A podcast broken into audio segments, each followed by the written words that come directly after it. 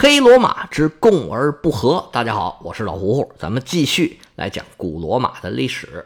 上回书主要讲了一下国际的形势，当时地缘政治的各种变化都对罗马呀产生各种各样微妙的影响。而当时最主要的矛盾就是希腊和波斯以及迦太基他们之间的矛盾。而第一次希波战争就把这个矛盾呢已然是明朗化了。在第一次希波战争的十年之后，各种势力啊趋利避害，纷纷站队，做出了自己的安排。希腊和波斯都在准备一次新的大战，周边这些势力啊也没闲着。其中有两股势力，他们的实力啊不亚于希腊人，就是西西里岛上的大希腊城邦，还有腓尼基人在西地中海上建立的殖民地迦太基。这两股势力啊，天然的就是一个支持波斯，一个支持希腊。因为腓尼基人和波斯的联盟，他肯定是站在波斯的这边，而大希腊呢，他必然就站在希腊人一边了。这两股势力呢，他们要争夺西西里岛，而波斯人为了牵制西西里岛上的希腊人的力量，就要求迦太基出兵西西里岛。当时叙拉古这个建主盖隆啊，他的一些作为已经是名声大噪。波斯人也知道他了。波斯人要求迦太基出兵，主要就是让盖隆无暇东顾。而腓尼基人呢，也确实想去西西里岛争夺这个利益。于是，经过一段时间的筹备，迦太基人的主帅哈米尔卡带着大队人马，浩浩荡荡绕着西西里岛的海岸，朝着北部向他们求援的城邦西梅拉进军。这点距离啊，搁现在不算什么。开个快船，几个小时就到了西西里岛。大概呀，西西里岛的面积呢，大概是两万五千多平方公里，大小呢，大致相当于台湾的三分之二吧。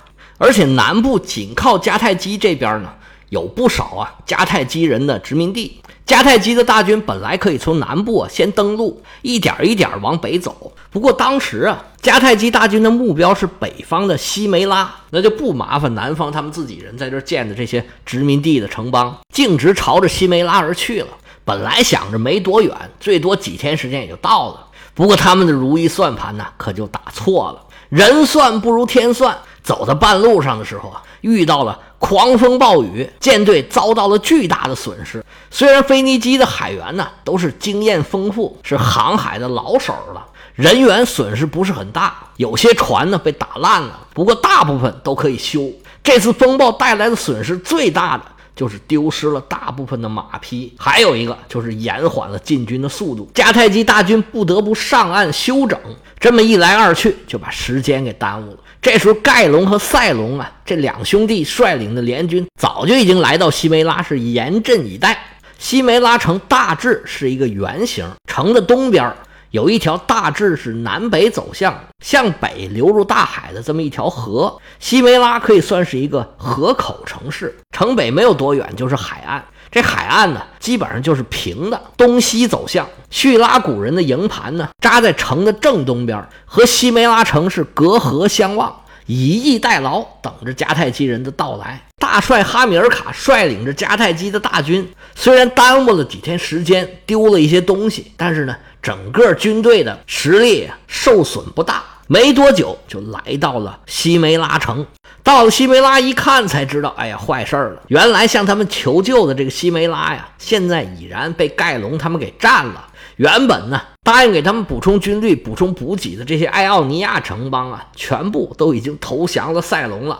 原来计划好的这些东西啊，不但自己没有，都给敌人加上了。这哈大帅心里暗暗叫苦啊，这可怎么办呢？不过来都来了，来是打仗的，那就积极备战吧。哈米尔卡进不去城，那怎么办呢？只好在城外扎营。叙拉古人的军队啊，扎在城东。哈大帅下令，那我们呢就扎在城西。他把军队啊分成两部分，因为他带着舰队呢，就把一部分船呢拖到了岸上，用这个船当做工事，在海边构筑了一个营地。这个营地啊，在城市的西边，跟叙拉古人是遥遥相望。而他们的主要营地，步兵的营地设在西梅拉西南边的一个高岗上面。迦太基人的两个营地跟盖隆的营地啊，基本上形成了一个等边三角形。迦太基人的两个营地啊，形成了犄角之势。而在营地和城市中间呢，还有一条小河。在迦太基人两个营地之间还设置了一些小的营地，这就形成了一字长蛇阵。任何一点遭到攻击，都可以有人过来救援。这个阵呢，布的不能说是不漂亮，但是哈米尔卡一到这儿啊，就遇到了一个很大的问题，就是后勤补给问题。本来埃奥尼亚的这些城邦是说答应的好好的，只要你们来，我们管吃管喝。一切的费用、一切的物资都是我们出。结果这大帅一到啊，满不是那么回事儿。别说东西了，连个人影都没有。写信找人去催啊，根本就没人理，完全没有要管的意思。这下迦太基人就犯了难了。这哈大帅说：“那怎么办呢？那就只能出去抢了。”于是，一方面组织军队啊，到处抢粮抢东西；另一方面啊，赶紧写信。给岛屿西边的、南边的迦太基人的殖民地这些城邦啊，说赶紧补充人马、补充物资，要不这仗啊根本就打不了。而且这时候盖隆啊已经进了城了，迦太基人现在想进已然是进不去了。他们也没有攻城的打算，因为那个时候攻城啊实在是太难了，只好一方面先解决后勤的问题，另外一方面呢寻找机会跟对方进行野战。那边来说呢，盖隆也并不舒服。他来到艾奥尼亚人的城邦啊，是个侵略者，靠的是武力。当地人并不喜欢他们，而且艾奥尼亚人和多利亚人呢，从来就有矛盾。而且这些本地人都非常清楚这盖隆是个什么人。如果说他打赢了西西里北部这些希腊人的城邦啊，可能就都要落入盖隆的手里边了。所以盖隆啊，他也想速战速决，并不想拖着。但是迦太基人采用这种分兵的策略呀。让他很难下手，不知道打哪个好，所以一时啊也没有找到决战的机会。但是这时候迦太基人最大的问题就是他们的后勤补给，他们出动骑兵到处抢粮食，但是啊希腊人的骑兵是技高一筹，迦太基的搜粮大队啊往往是无功而返，眼看着坐吃山空啊，这哈米尔卡呀把全部的希望都寄托在其他迦太基城邦上面了。还别说，他写的这些信呢，哎，不多一时就纷纷有回信了，说你别着急啊，再等几天，我们正在组织，马上就有后勤补给啊，也有兵员来到，别着急啊，很快很快。虽然援兵和援救的物资都还没到，这些回信呢，哎，也多少让这个大帅心里面有一点点的安慰。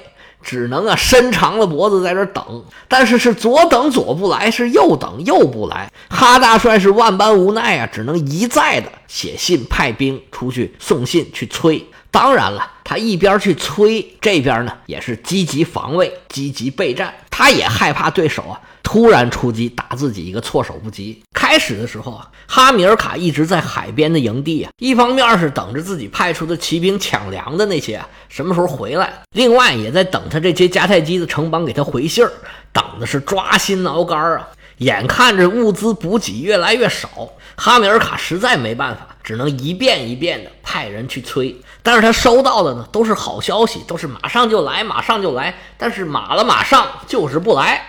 这哈米尔卡就开始纳闷了，这到底是什么情况啊？说好要来，怎么始终都不来呢？为什么呀？哎，待会儿咱们再说。哈米尔卡在海边的这个营地里面一直在这等消息，这先不提。花开两朵，各表一枝。咱们再说一说那边盖隆的情况。盖隆一直在西梅拉的城里边啊，时不时到城头去看一下对方的动向，心里盘算着这仗啊应该怎么打。他虽然也着急，想要把这个仗啊赶紧结束了，但是呢，最起码没有像对方这种啊粮草就要告罄的这种危机。虽然本地的老百姓对他不是很支持，但是呢，多少也算是本土作战吧。最起码他能拿到本地的资源。经过一番谋划和安排，盖隆觉得，嗯，差不多了。来人呐，升帐！盖隆往中军大帐一坐。三通鼓响，手下的将军呢，都在大帐里面聚齐了，等候主帅的安排。这是按中国评书的套子活说的。他们怎么开会啊？嗨，咱也不知道。总之是要把手下的将官全都叫到面前来，做一一的安排。盖隆先是拿了一支令箭，吩咐这个骑兵说：“你们呢，早出发，绕大圈儿。这三个营地不是三角形吗？你们呢？”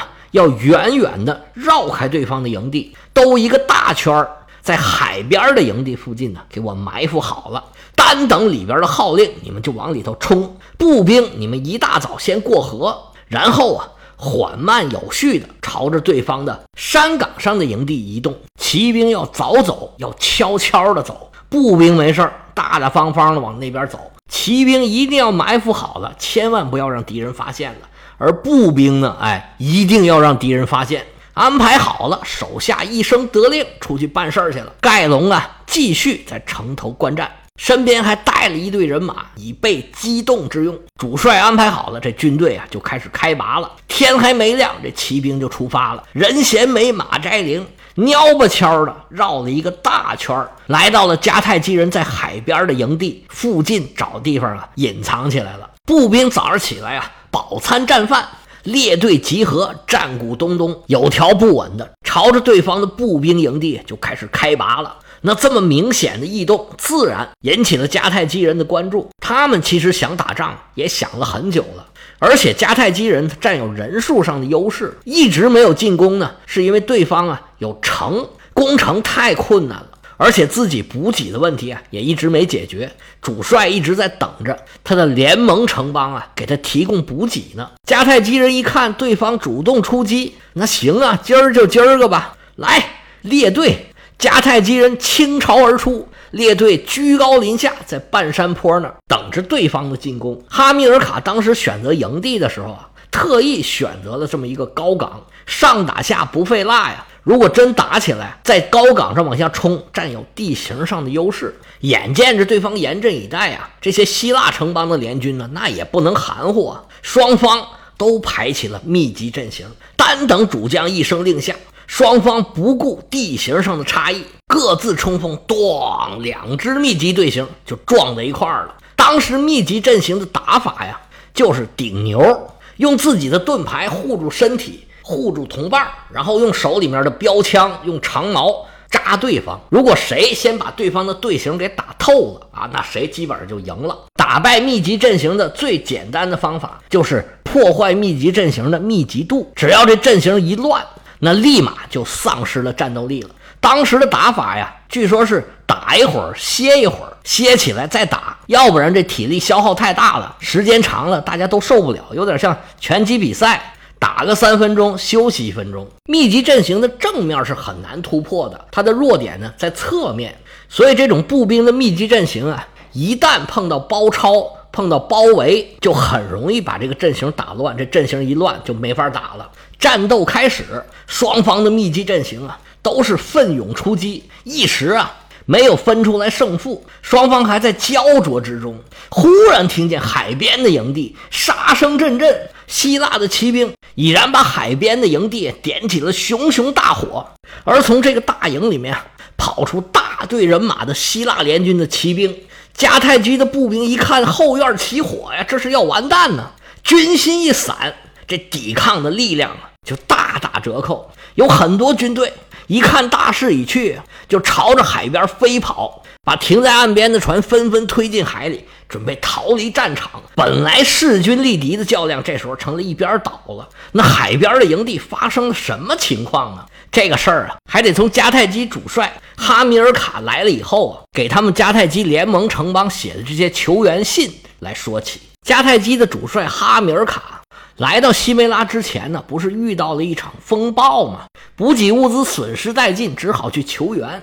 结果呢，他派去向迦太基这些城邦求援的信函呢，都被截下来了。盖隆看到这些信件呢，大喜过望啊！这里面把一切信息都透露出来了，日期、签名都写得非常清楚。盖隆这么一看，这太好了，于是啊，赶紧找高手模仿这些迦太基城邦的笔迹和口气。写了很多回信，同时呢，派了自己一部分的骑兵换上对方的装备，混进了迦太基的队伍之中。就说呀，是这些城邦增援的部队。因为双方都使用了很多雇佣兵，这些雇佣兵啊哪儿的人都有，迦太基人就没有怀疑。结果迦太基的营地里面啊，就留了很多对方埋进来的钉子。哈米尔卡写信求助的次数越多，他这钉子埋的就越多。